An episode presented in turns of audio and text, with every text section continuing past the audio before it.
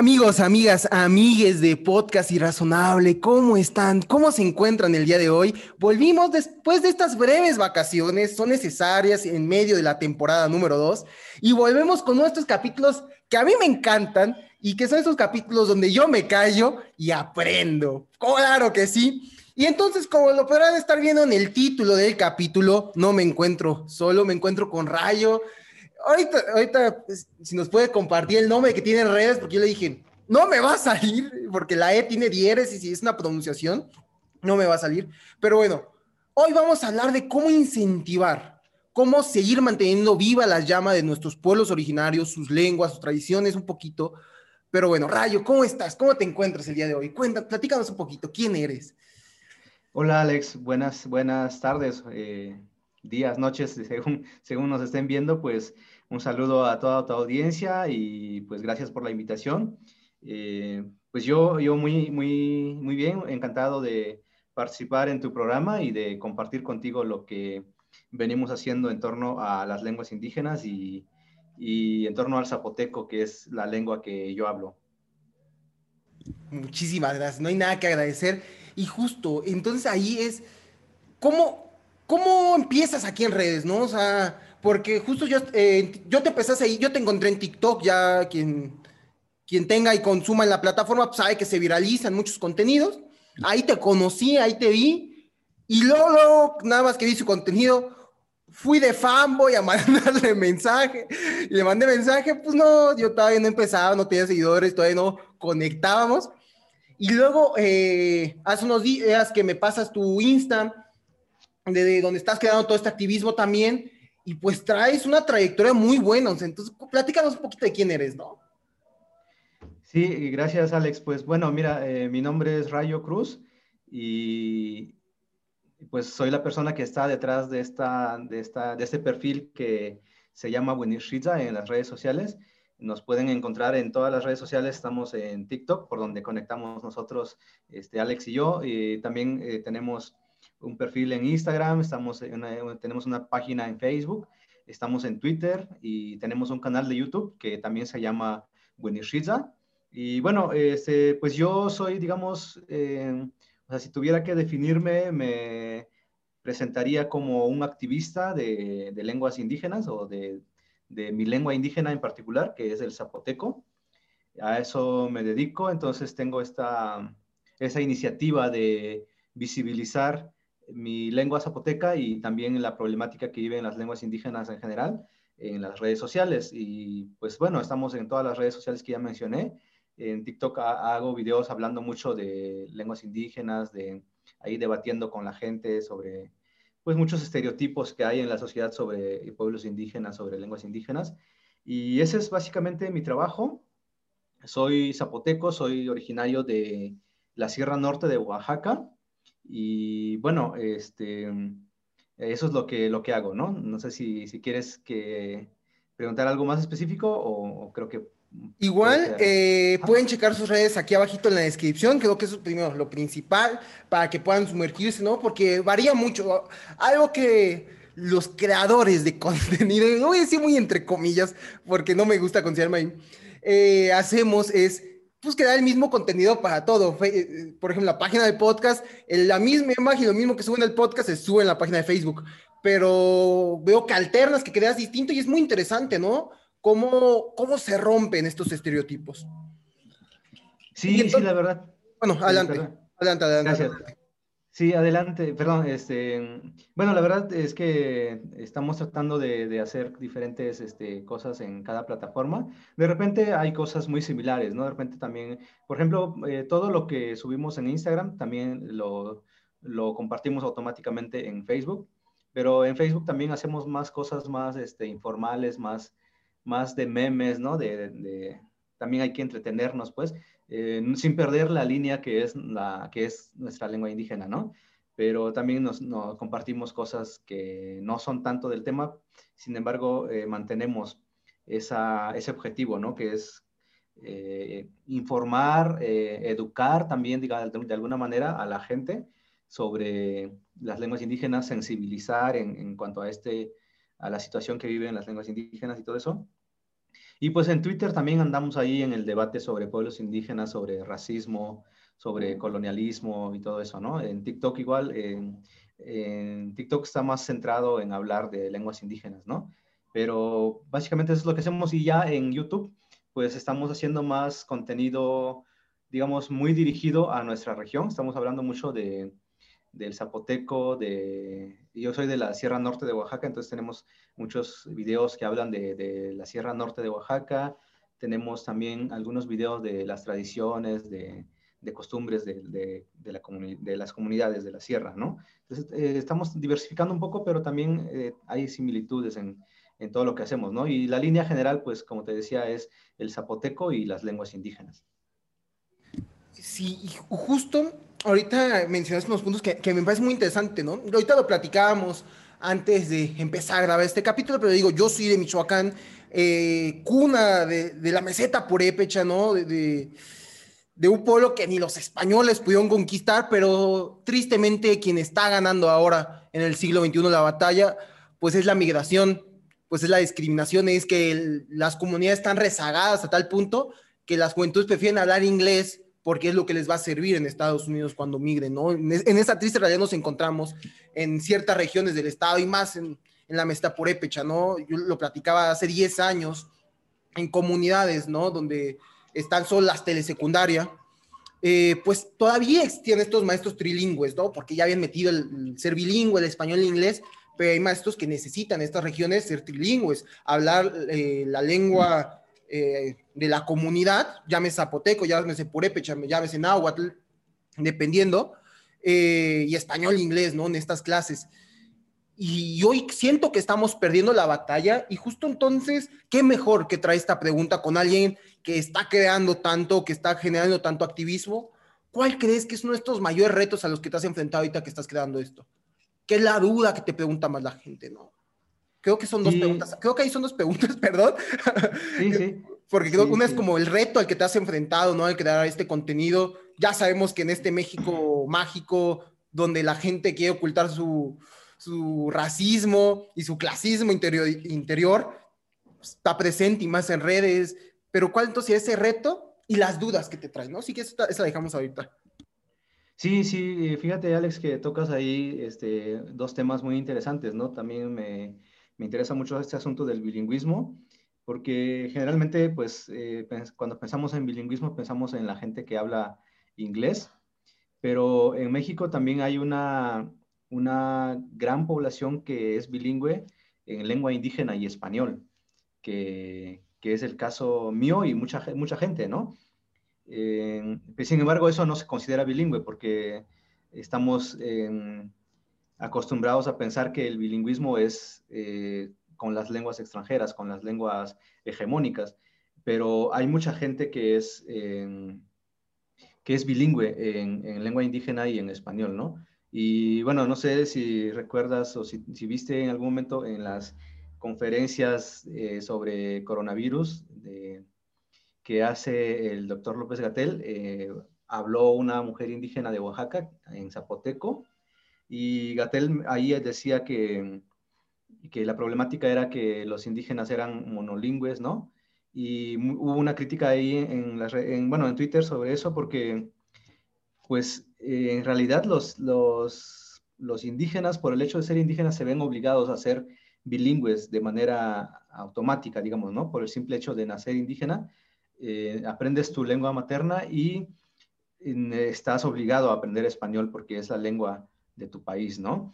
Entonces hay un bilingüismo ahí este, ignorado, un, bilingüismo invisibilizado que pues que, que, no se considera bilingüismo porque eh, tenemos esa idea de que las lenguas indígenas no son lenguas, ¿no? Está todo este asunto de llamarles dialectos o decir que, mm, hacer esta, comparación absurda de que como no tienen la misma eh, hegemonía del inglés, del español, pues eh, mucha gente dice, pues no, son lenguas, son dialectos y todo eso, ¿no? Y bueno, este, y ya pasando a, tu pregunta de los retos, de los desafíos que hemos tenido, pues Igual, son muchos. Antes porque justo eh, mencionas que se ven invisibilizados eh, este, el ser bilingüe, ¿no? pero ¿no crees que también se ve marginalizado en el sentido de como al nacer en una comunidad indígena, llame Zapoteca, Purépecha, hablando un poquito también de Michoacán, sí. Eh, y como en los contextos que vivimos, a veces eh, las mismas familias dicen, ¿sabes qué? Pues yo no te voy a enseñar, ¿no? Entonces, quizá cuando crecías, escuchabas a la abuela, al abuelo hablar en la lengua indígena, pero vas creciendo y nadie te enseña y te dice, no, ¿para qué quieres aprender? Y entonces las mismas comunidades van renunciando a su lengua para poder encajar en este molde colonial, ¿no? Sí, es muy triste, la verdad, esa situación y, pues no es, eh, eh, no es una situación que surge de la nada, ¿verdad? No es que la gente un día dijo, eh, ya no quiero hablar mi lengua, ¿no? Ya no voy a enseñarla a mis hijos, sino que hay todo un proceso detrás de eso, un proceso colonial y de aculturación que ha hecho que hoy la gente desprecie su lengua, ¿no? Que reniegue de su lengua originaria y pues bueno, eh, procesos históricos y políticos, ¿no? Eh, recordemos que cuando se funda este país llamado México, pues los que crearon el país, la élite criolla que creó el país, pues se propusieron que fuera un país eh, homogéneo culturalmente y con una sola, lengua que sería el español. Y a partir de ahí se implementaron una serie de políticas que fueron obligando a la gente a abandonar su lengua y a adoptar el español como lengua materna, ¿no? Entonces, pues eso es toda una, historia de, de, etnocidio, de lingüicidio, de genocidio y colonialismo que hemos vivido eh, en estos 500 años, ¿no? Primero en la colonia y después con más, con más agresividad en la, después de la independencia de México y sobre todo en la revolución, ¿no? Eh, por ahí un video que se, que se nos viralizó en TikTok es donde fue uno donde hablamos sobre Vasconcelos.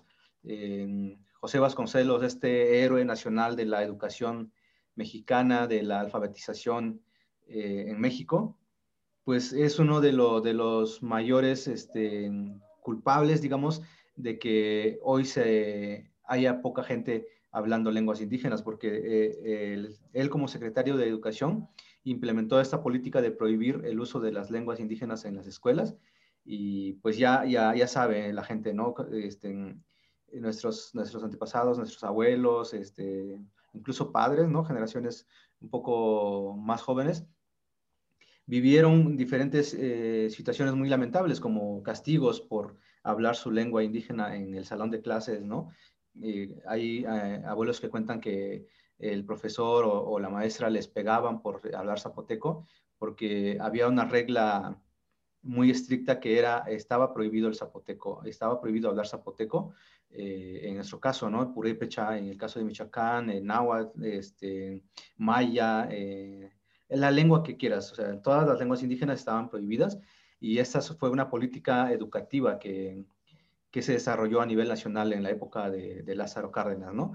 Entonces, pues, eh, ese video se viralizó en TikTok y y bueno, eh, nosotros estamos cuestionando eso, ¿no? En su momento ellos pensaban que era lo mejor para el país y desde luego, este, eh, influidos por el racismo de, de, la época, por la corriente en turno, pero pues le hicieron mucho daño a los pueblos indígenas, ¿no? Si, si las escuelas desde entonces hubiesen tomado a, políticas lingüísticas favorables a las lenguas indígenas, pues no estaríamos como estamos, ¿no? Y, bueno, este, entonces la gente no es que, no es que de por sí misma eh, desprecia su lengua, sino que hubo todo un proceso que generó ese rechazo en la gente, ¿no? Por supuesto, es esta depuración que desde los inicios del Estado mexicano ha hecho, eh, porque inclusive después en el México ya independiente, ya que se forma el Estado mexicano, la mayoría de población es indígena todavía pero sí empieza a haber, eh, sobre todo, yo lo llamaría en el porfiriato, donde empezamos otra vez, se empiezan a enaltecer estas figuras europeas y empiezan las grandes masacres en el norte de los yaquis, en el sur de los mayas. Eh, luego con Vasconcelos, que irónicamente pusieran así que ahí le gustaba leer el My Führer o el, Mi lucha, ¿no? De, de, Hitler. Sí. Eh, entonces, pues hay que entender eso. Y entonces sí, sí sucede una depuración, del propio Estado mexicano y yo lo, y que, bueno, yo estudio ciencia política, entonces alguna vez lo analizamos, que uno de los mayores miedos que tiene el Estado mexicano, a pesar de la cantidad de pueblos originarios que todavía habitan, que, que valga la redundancia, ha habido una depuración y que cada vez eh, son menos, porque también yo recuerdo en la primaria, ¿no? Eh, este gran mapa donde te dice cada pueblo originario que, que, hay en México. Sí. Y creo que sí, y, que nos decía, no, pero cada vez hay menos. Y eso te estoy hablando en 2008, en 2009. Tengo miedo, estoy honesto, de checar ese mapa nuevamente, Ajá. porque en las dinámicas de la globalización siento que hubo una depuración aún más grande. Y, y, aún hay una gran cantidad de pueblos originarios, pero bueno, retomando con esta idea, eh, siento que uno de los mayores miedos que tiene el Estado mexicano es aceptarse un Estado plurinacional, como lo hizo Bolivia en su momento, ¿no? Aceptar y darle un reconocimiento a todas estas comunidades y en el sentido inclusive de, de reparación histórica, ¿no? O sea, pero creo que sí es uno de los grandes miedos que tiene el Estado mexicano de reconocerse como un Estado plurinacional. Sí, Ahí están los eh, acuerdos de San Andrés, ¿no? O sea, no sé. Ajá. Ubican los acuerdos. Sí, los ubicas, que son los del ZLN. Sí, claro, pues este era, la gran demanda del de, movimiento zapatista, ¿no? Y que al final quedó archivado, que no. Eh, de hecho, los zapatistas lo consideran una traición del gobierno mexicano porque pues se habían firmado los acuerdos, pero pues no se cumplieron, ¿no? Sí, ahí siguen, ahí siguen firmados, no los han firmado. Y sí, y sí, podemos hablar de un miedo del Estado mexicano, pero también una, una serie de intereses del Estado y, de muchos actores, muchos grupos de interés en, el país, ¿no? Que, que pues que, obstaculizan el, cumplimiento de los acuerdos de San Andrés o, la creación de un Estado plurinacional, principalmente el asunto de, del territorio, ¿no? La autonomía sobre el territorio, que se supone que constitucionalmente el gobierno mexicano es, los recursos naturales, el territorio, el subsuelo y, el espacio aéreo, pues es, propiedad de la nación, ¿verdad? y sin embargo los pueblos indígenas reclamamos el derecho a nuestro territorio y al, subsuelo y al, espacio aéreo, ¿no? Entonces, pues eh, eso entra en conflicto con, intereses del propio gobierno y de muchos, muchos grupos que mueven las cosas en el país, ¿no? Por supuesto. Y que, toda, y, que limitan mucho, por ejemplo, no sé, en Oaxaca, aquí en Michoacán tenemos el caso de Cherán, que se maneja por usos y costumbres, y que se han sabido autogestionar mejor eh, muchas veces decimos son 112 municipios y Cherán, ¿no? Por usos y costumbres, pero Cherán se ha sabido autogestionar mejor. en toda esa zona es la única que es el único municipio que tiene una universidad para estos pozos que se hacen para recolección de agua. Ha sabido autogestionar mejor que el propio, hablando de Michoacán, del propio, el propio Estado michoacano y que los propios gobiernos locales. A ese punto, creo que eh, se muestra esta incompetencia, ¿no? De, de cómo por intereses económicos, políticos de la clase gobernante se niegan y se rehusan a otorgar. Sí, sí, es, es muy interesante eh, lo que eh, está ocurriendo en Cherán, ¿no? A partir de la expulsión de los partidos políticos, ¿no? También una, de las cosas pues interesantes que plantean los pueblos indígenas es eso, ¿no? De, la autodeterminación, ¿no? la, la, autonomía en el sentido de autogobierno. Y también pues eso, eso no le gusta a los partidos políticos, porque finalmente son los partidos políticos los que tienen que aprobar eh, los acuerdos de San Andrés, por ejemplo, ¿no? en, el Congreso, en el Senado y todo eso. Y, pues eh, es un planteamiento muy radical en ese sentido, ¿no? Por supuesto, y que atenta contra intereses, porque eh, los partidos locales, yo lo digo, pues, son pequeños negocios eh, familiares, y entonces si hay una forma de, un interés muy grande económicamente hablando y de ostentar el poder que se ve limitado. Sí, sí, ese, ese, ese es el, asunto, ¿no? Entonces, este, pues está toda esta esperanza de la autonomía y la autodeterminación, pero también eh, entra en conflicto con los intereses del Estado, ¿no? Y, y pues sí, o sea, eso es un, un, tema súper interesante porque la configuración del Estado mexicano también eh, supuso una fragmentación de muchos pueblos indígenas, ¿no? En, Y, no solo el Estado mexicano, la creación de los estados nacionales en todo, en todo el continente, pues rompió con la, con la geografía de muchos, de todos los pueblos indígenas, eh, de todos los pueblos originarios de, de, esta, de estas tierras, ¿no? no sé, pues, por ejemplo, si pensamos en los pueblos indígenas del norte del país, que una parte están en, México y otra parte están en territorio estadounidense, o del sur, ¿no? Los mayas están en una parte en México y otra parte está en Guatemala, ¿no?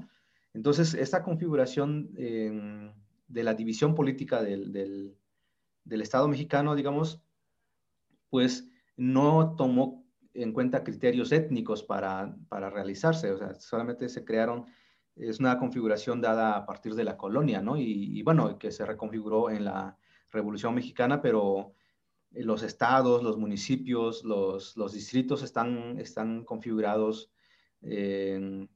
pues eh, fueron configurados seguramente por intereses de los de cacicazgos políticos de la época y todo eso, y, y, sin embargo, pues fragmentaron, dividieron a los pueblos indígenas, ¿no? De manera que hoy, por ejemplo, tenemos a los zapotecos unos en, en, una parte en Veracruz, otra parte en Oaxaca, algunos en Puebla y así, ¿no? O, el, o el, pueblo mexica, los hablantes de náhuatl, por ejemplo, ¿no?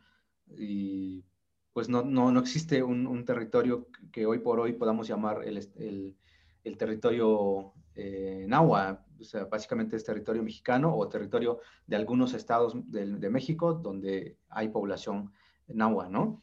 Pero es un, es, una, es un asunto muy interesante, ¿no? De, de, de, la reconfiguración de los pueblos indígenas.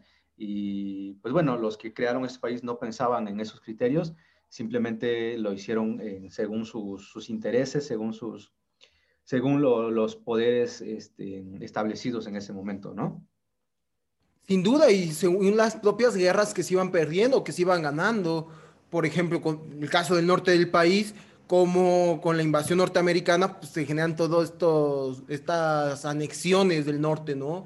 O las guerras que hubo con Guatemala, con el, bueno, en su momento repúblicas de Centroamérica, pero bueno, con Guatemala y Belice en esta parte, con, con los mayas, ¿no?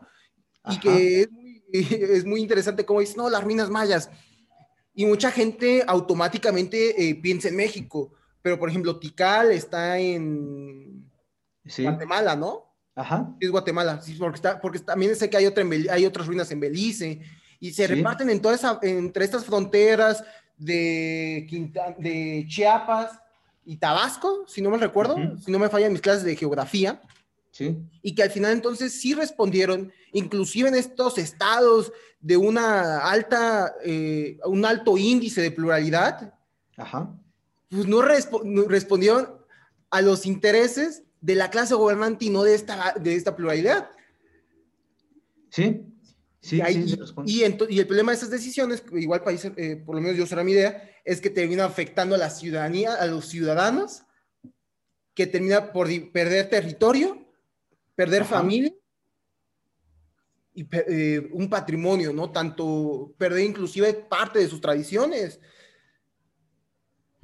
Sí, eh, también tiene que ver con este asunto de, divide y vencerás, ¿no? De, que tú vas a conocer muy bien de, de esta máxima de, pues, de ese filósofo, ¿no? Maquiavelo. Eh, pues eso es lo que hicieron, ¿no? Lo, hicieron los españoles, ¿no? Lo hicieron los creadores del Estado mexicano, lo hicieron los revolucionarios y eh, fragmentar a estos pueblos eh, originarios, pues implica debilitar su estructura, debilitar su, fuerza, su fuerza política y su capacidad de acción como etnia. Entonces, em, pues fragmentarlo de esa manera eh, ayuda a controlar, ¿no?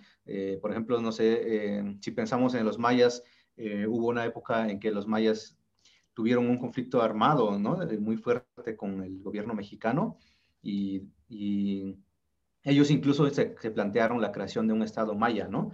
Y de una reconfiguración del territorio maya dada por la etnia, ¿no? Definida por la etnia. Pero bueno, eso no prosperó porque, como veníamos diciendo, a, los estados nacionales no les conviene o no quieren porque atenta contra sus intereses, ¿no? Exacto. Entonces, eh, en esa lucha de intereses, pues tristemente los, pueblos originarios son los que las tienen de perder. y esa es una triste realidad. Porque inclusive para ser reconocidos como bajo usos y costumbres, no es que ellos se declaren, ¿no? Es que el Estado los tiene que reconocer y ahí es pues a merced de estas autoridades. Sí, sí, es una, es una situación este, compleja, ¿no? Por ejemplo, ahora podemos plantear eh, la, la, autonomía de los pueblos indígenas, pero también es súper difícil pensar en, en, una integración de los pueblos indígenas después de 500 años, ¿no? Hay muchos intereses de por medio, eh, políticos, económicos. Eh, por ejemplo, el pueblo zapoteco, por ponerte un ejemplo, que es lo que tengo más cercano, ¿no? pues ahí, ahí está eh, en, en, el istmo de Tehuantepec, en los valles centrales, en la Sierra Norte, en la Sierra Sur. Y, o sea, si, si lo planteas en términos de Estado plurinacional, ¿cómo, o sea, quién va a ostentar el, el poder político del pueblo zapoteco, ¿no? O sea, eh, los del Istmo, los de los valles centrales, los de la Sierra Norte, los de la Sierra Sur. Es un proceso súper complejo, ¿no? Y igual están todos los pueblos indígenas del país, están súper fragmentados, ¿no? Y ya eh, también son relaciones de poder, pues, porque hay municipios que pues no van a querer perder su condición de municipio, su condición de distritos, ¿no? Porque pues esos, esos, ese poder político que tienen también les genera un poder económico y muchas cosas, ¿no? Son muchos factores en juego, muchos intereses en juego. Y es muy difícil pensar en, en, la, en una reconstitución de los pueblos indígenas si, si, pensamos en todos estos factores que se han dado en estos 500 eh, años, ¿no? Por supuesto, justo son estos 500 años de depuración, de fragmentación, de, exterminio en algunos casos, como lo intentó con los como se intentó con los yaquis y con los mayas, porque hay que decir las cosas, fue un intento de exterminio por parte del gobierno de Porfirio Díaz, que hoy en 2021, eh, pues plantearnos, ¿no? Cómo reconfiguramos al, eh, eh, al, Estado mexicano como un Estado plurinacional, generando esta reparación histórica y esta deuda histórica que se tiene con los pueblos indígenas, pues se vuelve un análisis sumamente complejo y de, y de muchas aristas, sobre todo. Sí, sí, sí, también eh, es, es, inevitable pues la creación de conflictos en ese sentido, ¿no? Pues, no sé, por ejemplo, o sea, como te digo, ¿no? Si, por ejemplo, en esta idea de la cuarta transformación, ¿no? O sea, los grandes cambios que dice AMLO que le antecedieron, pues reconfiguraron totalmente el orden del país, ¿no? La, la, división política del país y, y, una cuarta transformación para mí eh, tendría que ver con esta, o sea, yo esperaría que, que sea con, el, con la creación de los estados plurinacionales, ¿no? Y una reconfiguración total de, de los municipios, de los, de los, de los, de los estados basados en en este, en este asunto de la etnia, pero pues es un proceso sumamente complejo, ¿no? Y, y pueden eh, haber muchas confrontaciones entre comunidades, entre regiones, entre sectores de la población, ¿no? Sin duda, justo ahorita que estaba recordando, es, eh, en esta complejidad, como hace menos de cinco años, para no ahorrar la fecha exacta, pero sé que hace menos de cinco años, eh, se le reconoció por fin a las comunidades afromexicanas.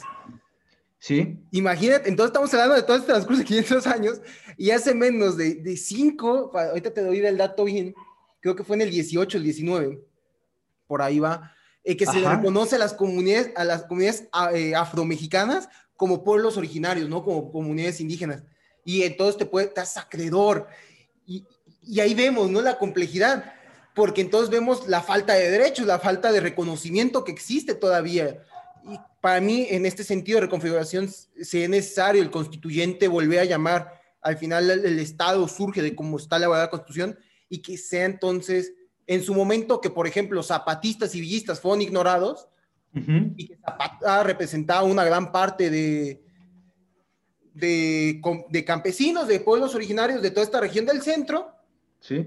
Si llamamos ya en esta mirada del siglo XXI, llamar al constituyente es darle ese reconocimiento y esa voz atrasados de más de 100 años, más de, más de 500 años, iba a decir 100, ¿no? Refiriéndome a la del 17, pero ya desde la reparación de 500, ¿no? Sí, sí, sí, es un proceso sumamente complejo, ¿no? Y pues 500 años de colonización y aculturación también han cambiado mucho la perspectiva de la gente, ¿no? mucha gente ni siquiera se plantea las cuestiones étnicas, la, la, cohesión étnica, ¿no? La, eh, ni siquiera tiene una preocupación por la revitalización lingüística, ¿no? Por toda esa, por la revaloración de la cultura y todo eso, simplemente eh, están dejándose llevar por la corriente, ¿no? Y, y sí, nos plantea muchos retos, pero eh, me gustaría retomar lo que dices de los pueblos afromexicanos, ¿no? Que se les ha reconocido recientemente. Y, pues bueno, recordemos que también en, en, los siglos anteriores, pues estaba ese asunto de, de, que, de considerar las razas inferiores, ¿no? Eh, recordemos la raza cósmica de, de, José Vasconcelos, por ejemplo, ¿no? En este asunto de, pues siempre se consideró al, al, blanco, al europeo, como el ser humano más evolucionado, ¿no? Y pues bueno, y los negros o los afros estaban en, en la parte más baja, o sea, eh, se les consideraba la, la raza más inferior, ¿no? Luego de ellos los indígenas y de, creo que después los, o sea, no, no tengo muy preciso el, cómo era la, la, escala, la pirámide, pero luego seguían los, los, los, asiáticos, me parece. Y finalmente, o sea, en la punta de la pirámide de la evolución estaban los blancos, ¿no? Y, y este Vasconcelos hablaba de esta, de esa raza cósmica que Latinoamérica estaba destinada a, ser una raza cósmica porque sería la fusión de todas esas razas, ¿no? Y que, que, iba a heredar la fuerza de los negros, la inteligencia de los blancos y no sé qué de los, de los, de los asiáticos y no sé qué de los indígenas, ¿no?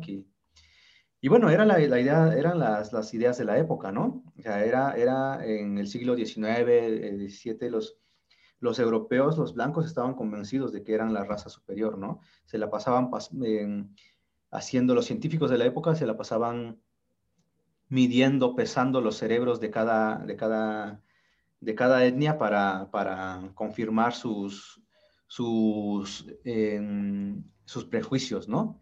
Y pues bueno, después de, con la Segunda Guerra Mundial, después de todo ese asunto de, del nacionalsocialismo en Alemania, pues la idea de la raza, eh, eh, digamos que se desprestigió y a partir de entonces se empezaron a crear otros planteamientos, ¿no? Y, y paralelamente la ciencia también fue, fue digamos, demostrando que no hay razas humanas, ¿no? Lo que hay es un racismo.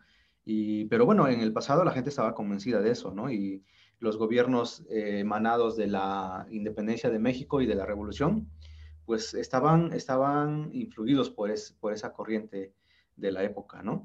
y de manera que ellos implementaron políticas para borrar la parte indígena del país y la parte afromexicana. O sea, básicamente querían em, desaparecer para, para, para, la gente de esa época. Era una vergüenza toda esta, toda esta, em, esta, esta, parte indígena y afro, y afro de, de, la, de la identidad mexicana. ¿no? Entonces, lo que, lo que lo que se hizo era, era quitar esa parte, pero al mismo tiempo, paralelamente, fueron también implementando políticas para, para atraer inmigrantes europeos, ¿no? principalmente europeos, eh, porque tampoco querían asiáticos. Eh, no sé si, si, recuerdas que hace poco este, el presidente eh, hizo una disculpa a, los, a los, chinos. Al pueblo chino, justo. Ajá, exacto, porque... Fue masacrados, ¿no?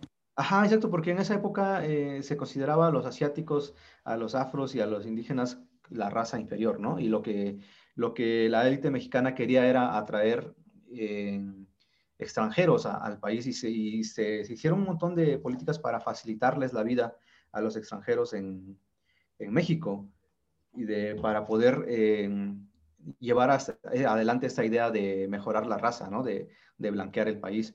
Y pues bueno, eso es lo que, lo que nos ha traído a donde estamos ahora, ¿no? Eh, por supuesto, y justo eh, estaba checando varios datos. Hace el 10 de mayo cumplimos dos años de que se reconociera eh, a las comunidades afromexicanas. Fue el 10 de mayo del 2019. Ajá. Y justo hablando de esta depuración, ¿no? Y, incluso un blanqueamiento que existe en la sociedad mexicana. Este, sí. entonces es el 4.7 de solo el 4.7 de mexicanos es blanco. En un país de 130 millones más o menos, es igual a 6 millones de mexicanos que son blancos. Y si entonces yo me meto a redes, me, meto más en la tele, ¿no? Sí. Pues lo, lo que predomina es, es, la blancura, ¿no? Eh, y, entonces es preocupante. Y entonces justo, igual, y retomando un poquito la, la pregunta que hacía al inicio, ¿no? Ante esta depuración, ante este blanqueamiento, ¿cuáles son estos retos a los que te has enfrentado? Pues eh, principalmente la, la discriminación, ¿no? O sea, que, que cuesta mucho darle eh, lugar a, tus ideas, a tu voz, porque no eres el estereotipo de la gente que debe hablar, ¿no? Y pues es, eh, la gente que, cuya opinión pesa, pues es la gente blanca, ¿no? clase media mexicana, o eh, sí, sí, todo eso. Eh, y, y en, ese, en ese sentido, para posicionar el discurso, pues también hay ese rechazo de parte de, de, un sector de la sociedad, ¿no? Que se considera, que aunque no es blanca, se considera, muchas veces hay gente que se considera blanca, ¿no? Que se considera este, eh, de ascendencia europea y todo eso, tiene mucha resistencia a aceptar sus privilegios, a cuestionar sus privilegios, ¿no? cuando planteamos esas ideas, pues muchas veces em, son ideas que cuestionan el privilegio de, los blancos de, y, un, gran sector de la sociedad se siente agredida, se siente ofendida con este cuestionamiento, ¿no? Incluso sienten que, o sea, cuando hablan de este resentimiento social, por ejemplo, ¿no? Lo cual es absolutamente una falacia desde mi punto de vista, ¿no? O este racismo inverso. A los blancos también nos mata. Sí, sí, sí. Sí, todo eso em, es, una, es una reacción de, pues muy, muy típica de, los opresores, cuando los, oprimidos cuestionan los privilegios en que están los, los opresores, ¿no? Entonces eso es un, reto, es un desafío también, ¿no? Hacerle, sensibilizar a la gente de que no se trata de, odiar a la gente, no se trata de, de agredir, ¿no? De ofender, sino de dialogar y, es un debate necesario en el tiempo en que vivimos, ¿no? Porque todas, todas esas cosas que han pasado eh, en, pues todos esos procesos históricos, pues eh, generan consecuencias en nuestra sociedad, ¿no? Y a muchos les ha llevado al privilegio, pero a otros nos ha llevado a, pues a esa situación en que estamos, en que, en que estamos perdiendo elementos de nuestra identidad y, y pareciera que es un proceso natural, pero no, o sea, es, es un proceso que ha estado, que ha sido creado y que ha, que ha estado llevándose a cabo de manera este, abierta en los, en los últimos siglos, ¿no? Por supuesto, justo eh, en esta idea como la que cierras, ¿no? Algunos eh, los orienta el privilegio y a otros los termina por marginar eh, y invisibilizar. Porque en este sentido, del 4.7 de blancos, el 60% de ellos son los que ostentan la mayor riqueza en todo el país, ¿no? O sea, y pero luego viene, ¿no? Y con este discurso de, no, a los, eh, All Lives Matter y los blancos también. Ajá. Cuando la realidad es que comunidades, y hablo un poquito en este tema, ¿no? De las lenguas, comunidades enteras están perdiendo sus raíces para poder encajar. Ya si no puedo encajar porque no elegí mi color de piel, ya si no puedo encajar ahí, pues sí puedo escoger no hablar eh, zapoteco, no hablar purépecha, porque sé que me van a discriminar, ¿no? Ajá. Y, creo que es el mayor reto, sin duda, y, que yo diría que son, eh, por lo menos tu plataforma es grande en el sentido de eh, Instagram, como los seguidores, todo esto, y el trabajo que logras impactar, pero también tenemos ya estas plataformas mainstream, ¿no? Como es Yalitza, en el sentido que es como todo el mundo ya lo ubicamos, ya ubicamos a Yalitza, ya ubicamos a Tenoch, que hace poco, ¿no? Están generando este hashtag eh, de poder prieto. Sí. Y todo este sentido de, es el momento, ¿no? Si hay un momento eh, donde todo se está alineando para empezar a cuestionarnos este privilegio, para empezar a cuestionarnos estas prácticas y empezar a generar este cuestionamiento y esta lucha para mantener viva la llama de las comunidades, Ajá. porque creo que como mexicanos a veces nos encanta, ¿no? Cuando cuando vamos a, un evento y entonces, por ejemplo, en Michoacán está la danza de los viejitos, ¿no? El baile del pescador. Y entonces, claro, nos encanta, ¿no? Y ah, yo tengo mi playa, mi guayabera que me bordaron. Y nos encanta enaltecer a eso, ¿no? Estas tradiciones y esta cultura. Pero, y, voy, y, va, a sonar mal, pero lo voy a decir tal cual. pero luego cuando estamos en el centro y se nos acerca una persona morena y que eh, oímos que habló náhuatl, purépecha, zapoteco, nos vamos y nos cruzamos a la otra calle, ¿no? Esta sí, moral, ¿no? Ajá. Sí, sí, es, es eh, pues son consecuencias de, de las cosas que, que han pasado en, durante muchos años, ¿no? No es, este, no es que eso surgió de la nada, pues tiene eh, muchos factores detrás, ¿no?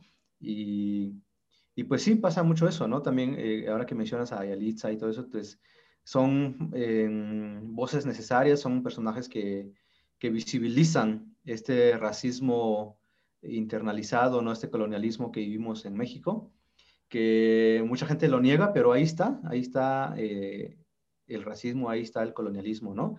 Y pues bueno, esa es nuestra, nuestra búsqueda, poner en la mesa el, eh, este asunto, ¿no? De, de, las lenguas indígenas y pues, y pues sí, como dices, ¿no? A, los indígenas, este, la gente ama a los indígenas eh, cuando se trata de folclore, ¿no? Cuando se trata de sus bailes, de la guelaguetza, de, de sus cantos, de, de la comida, etcétera, ¿no? Pero, pero cuando el indígena cuestiona eh, la opresión en que vive, ¿no? Cuando el indígena cuestiona el privilegio de, los privilegiados, pues ahí, ahí a, la gente le molesta, le incomoda, ¿no? Pero cuando se trata de, de los trajes típicos y todo eso, pues sí, a la gente le gusta, ¿no? Pero cuando, cuando se cuestiona, cuando se critica cuando se pregunta este, por qué está como está y por qué le están pasando las cosas que le pasan, pues, pues siempre, siempre nos lleva a, cuestiones políticas, históricas que, que no nos gusta hablar de ellas. Sin duda, porque es que hablar de ellas, traerlas a la mesa, es cuestionarnos y algo que, y que luego nos llaman generación de cristal, ¿no? Por cuestionarnos justo estas prácticas. Pero es como, señor, quien se está quejando porque estamos cuestionándonos, porque estamos interesando y nos estamos deconstruyendo, pues es usted, ¿no? Ajá. Y, y, y un paréntesis muy rápido, igual para retomar. Acá en Michoacán, por ejemplo, eh, hay algo que se llaman pirecuas, que son cantos en purépecha, allá eh, justo en la sierra de donde eres, norte. ¿Hay como algo parecido en zapoteco? O sea, que tiene su nombre en especial.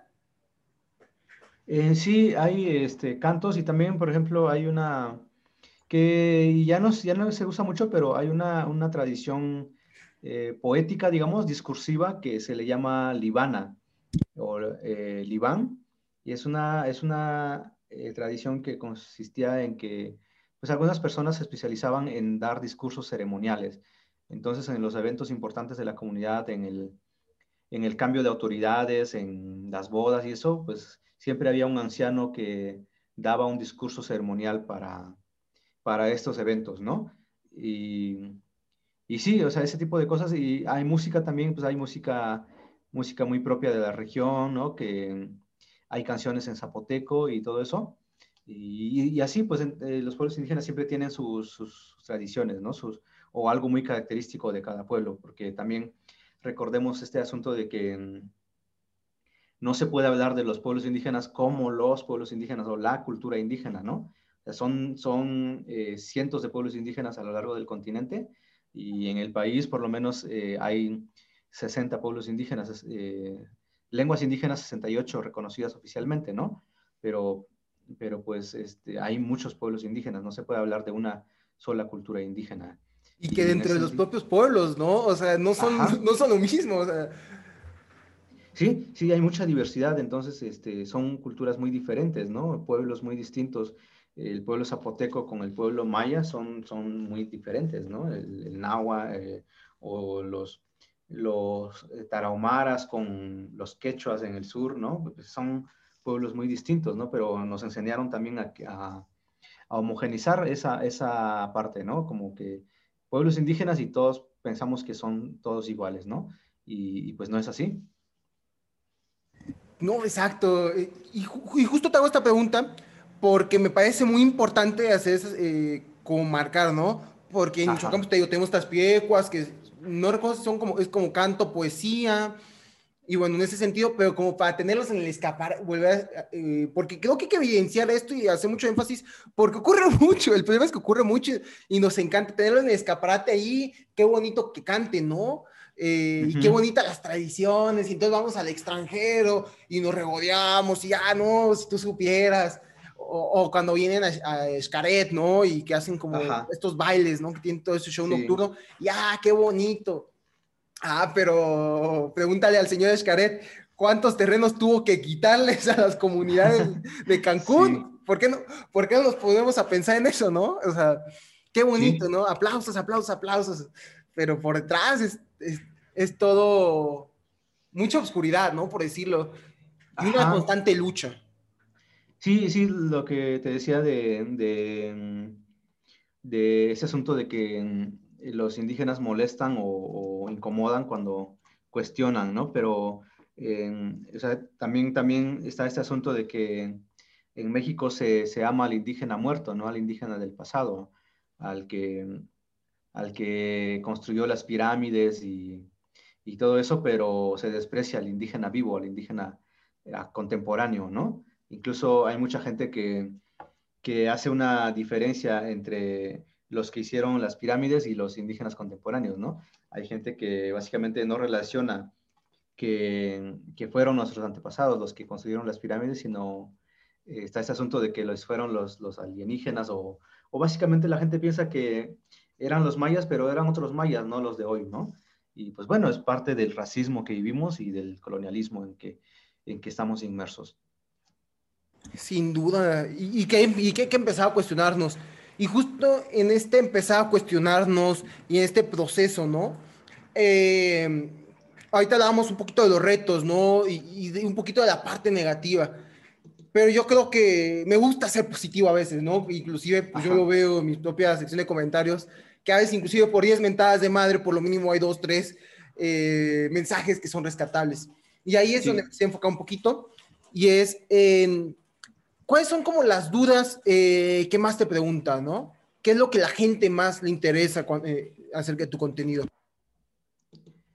Pues en cuanto al zapoteco, la gente, pues, pues lo, normal de una lengua, ¿no? Cómo se dice esas palabras o nombres para niños y así, en, en, cuanto a la lengua, ¿no?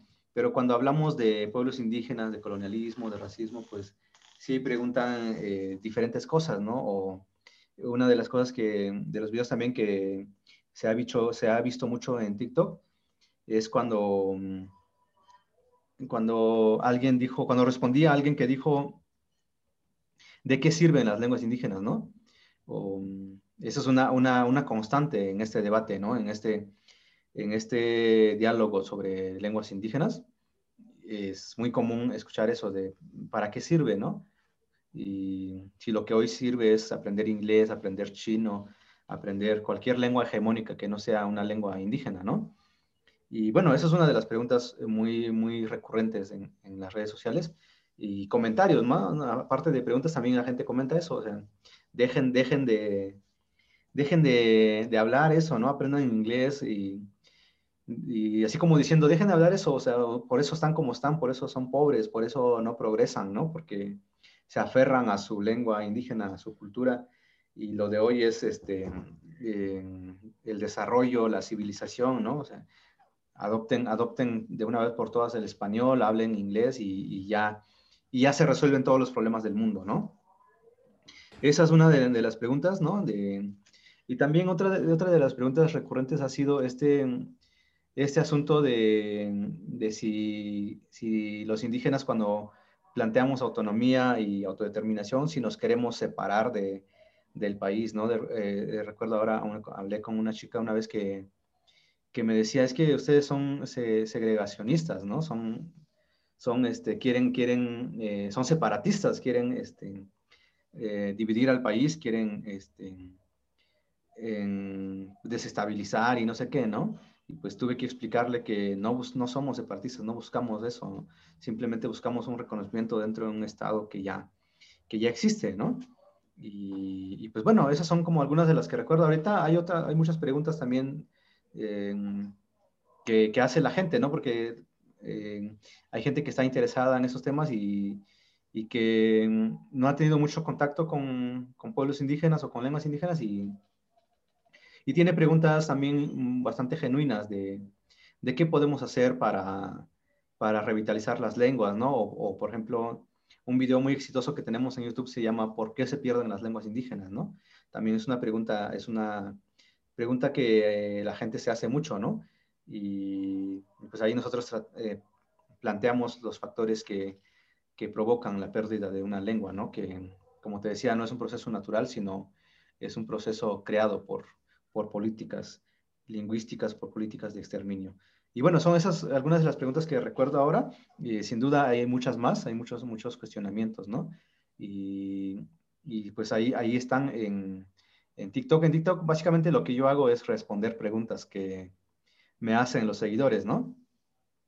No hago como otro tipo de contenido, más bien, este, pues un día hice un video y tuvo algunas preguntas y a partir de ahí empecé a responder preguntas, luego generó otras preguntas y y así, así voy, voy respondiendo, ¿no? Entonces, este, ahí se arma, se arma el debate eh, sobre esos temas.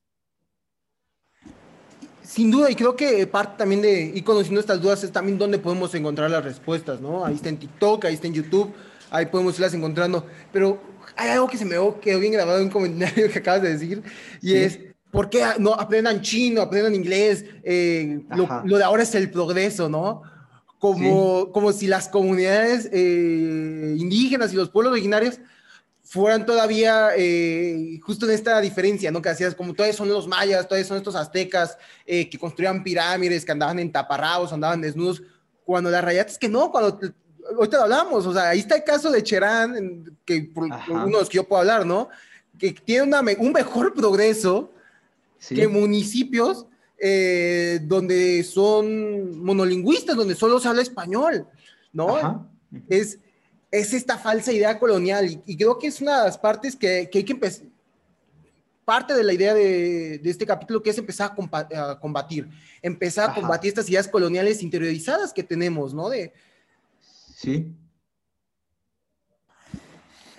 Y entonces, ¿mande? Sí, definitivamente, ¿no? La, también la sociedad mexicana está llena de prejuicios y, y, pues también eso es lo que queremos visibilizar nosotros en, en, las redes sociales, ¿no? Hablar de eso, ¿no? Hablemos de eso porque el hecho de que, de que no se hable de racismo no quiere decir que no existe, ¿no?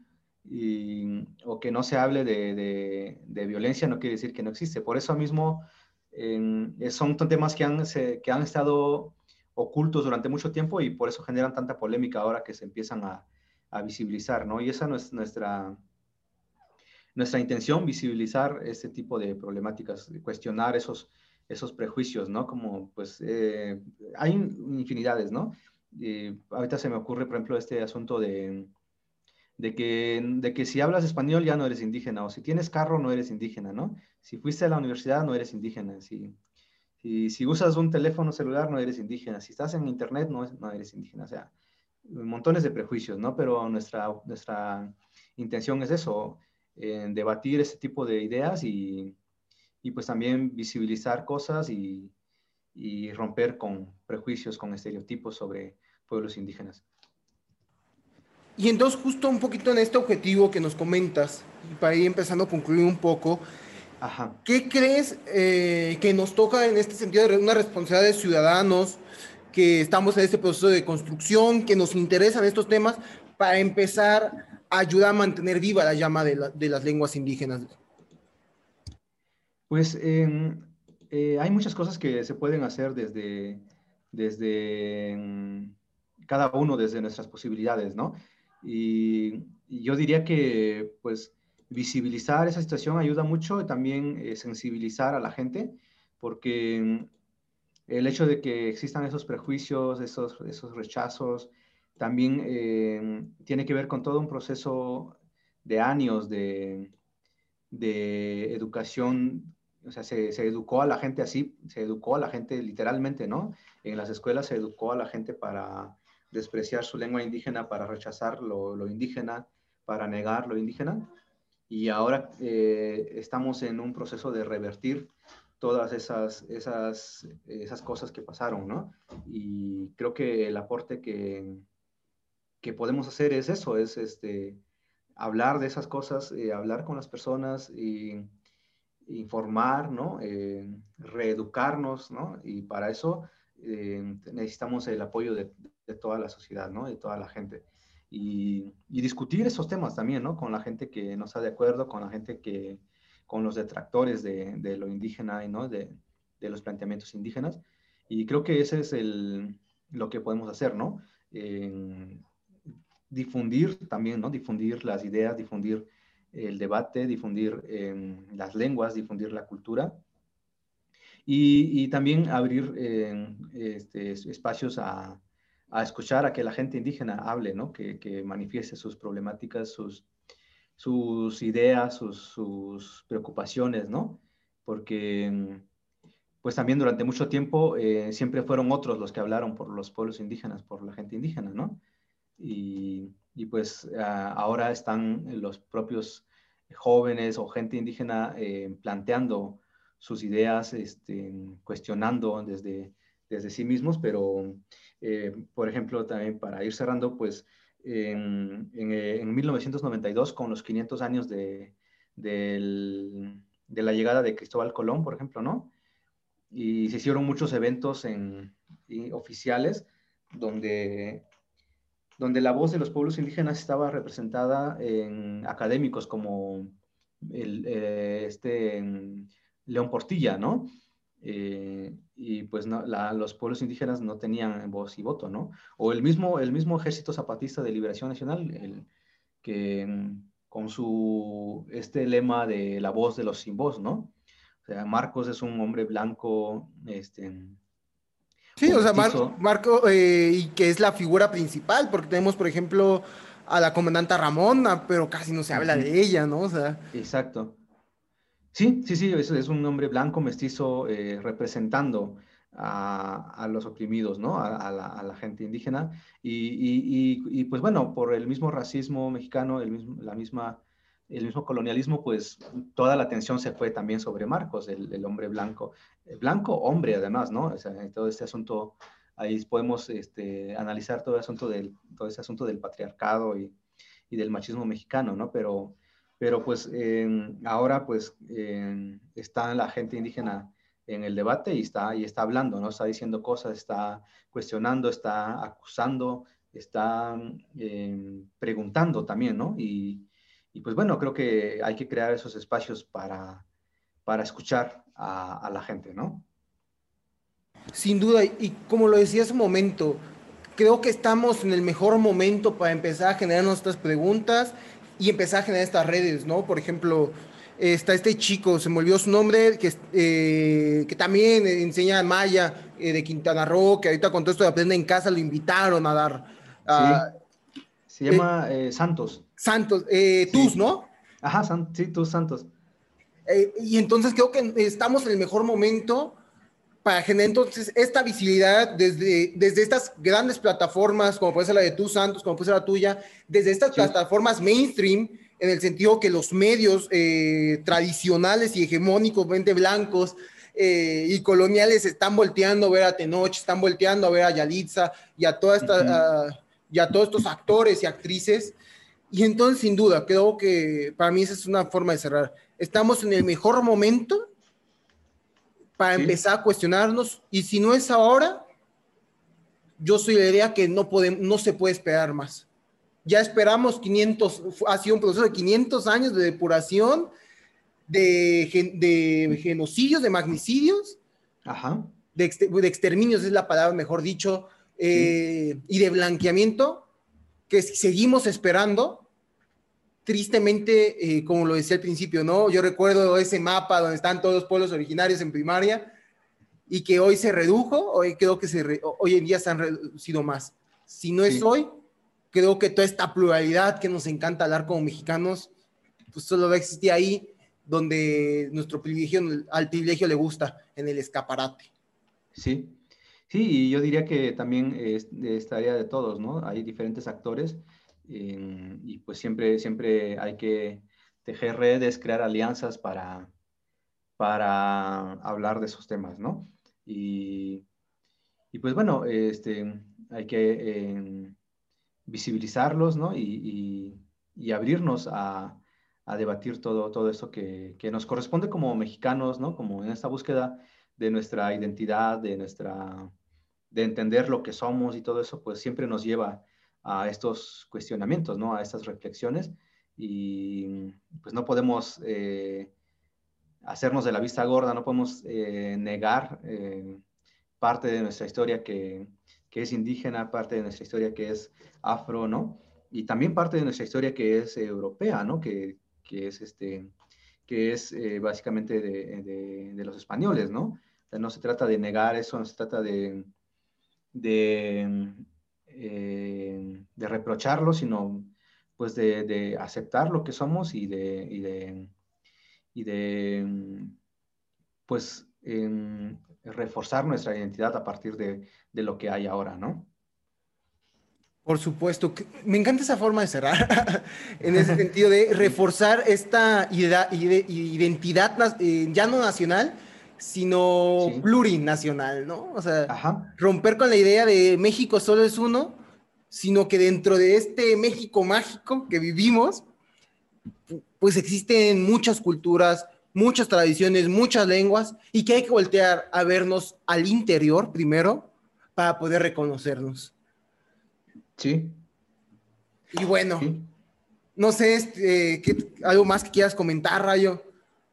Eh, no, no, eh, hemos hablado, hemos tenido una conversación pues muy padre y pues eh, solamente agradecerte por ese espacio, agradecerte la invitación y, y pues estamos en contacto en las redes sociales, ahí nos pueden seguir en, en Facebook, en Instagram, en YouTube, ¿no? en TikTok, en Twitter como Buenishiza.